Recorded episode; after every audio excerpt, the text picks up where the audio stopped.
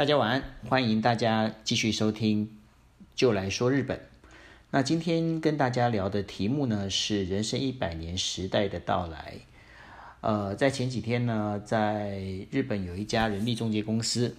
他们举办了一个新呃社员的入社仪式。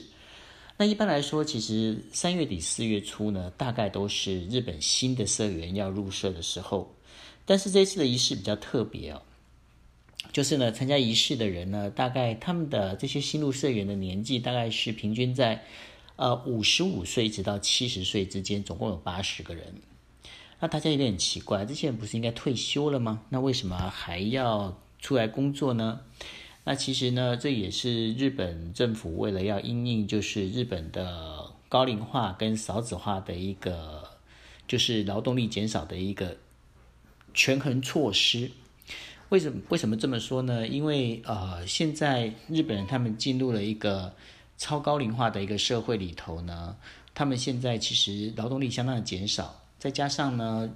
日本现在这一块一个叫做团块世代的这一群，就是呃年长者退休之后呢，其实有很多的技术啦，然后工作经验呐，甚至人脉呀，相关的东西都没有办法传承。当然，你一定会讲说那。不能传承，那干脆不就再找新人顶进来不就好了？但问题是哦，新人顶进来的速度哦，跟他们的技术的接上去的这个能力啊，是没有办法去呃，完完全没有办法去填补到，就是这一些老人他们退休之后的一个空缺。那所以呢，在呃这一间日本最大的人力中介公司里头呢，他们现在所行施行的这个叫做 A。A 的 A 的相引这样的一个 A D 相引的这样的一个措施里头呢，就是说，他设计的一个就是已经退休的这一些老干部或者是老员工，让他们呢每一个人能够来带一个新人，那把他们的这一些他们所知道的这一些呃工作技能啦、职场技巧啊、人与人之间的关系啊这些。我们在讲的方方面面、美美嘎嘎这些事情呢，都让这些新的社员能够手把手的能够了解，而且手把手的来带他们。当然啦，当然这些人、这些呃已经退休的这些老人们，你说要他们就是全天按照以前的常规的方式来上班呢，也不是不可能。但是有很多人其实，包括不管是身体的状况也好，或者其实他在某个角度里面，其实他也是。老实讲，做这个工作也有可能只是为了一些呃兴趣，或者只是不想，就是闲闲在家没事做这样子。所以呢，他们在制度上就多了好几种可以选择。比方说，你可以选择全职，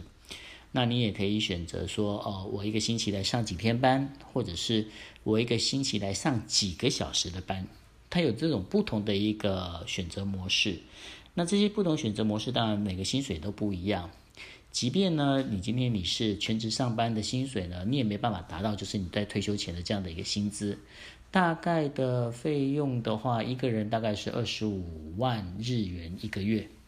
那二十万日元一个月是什么概念呢？大概是我们台湾的那个最低工资的再稍微多一点点。因为一般现在日本的大学生毕业之后的薪资大概也是在。二十三四五万左右，也就是说，他的薪水其实是跟一般新入社员的薪水是差不多的。但是，这对于这些老人来说，是不是有帮助？当然是不无小补。为什么呢？因为他们现在就是如果退休之后，大概估算每个月的消耗的费用大概要花掉二十六点八万日币。那但是呢，因为他们在劳动期间，就是他他们就是。从年轻一直到退休这段时间，其实他们累积下来的那个国民年金呢，每个月大概还可以领到二十二点八万，也就是当中差了四万块，如果能够补齐的话呢，就没有事。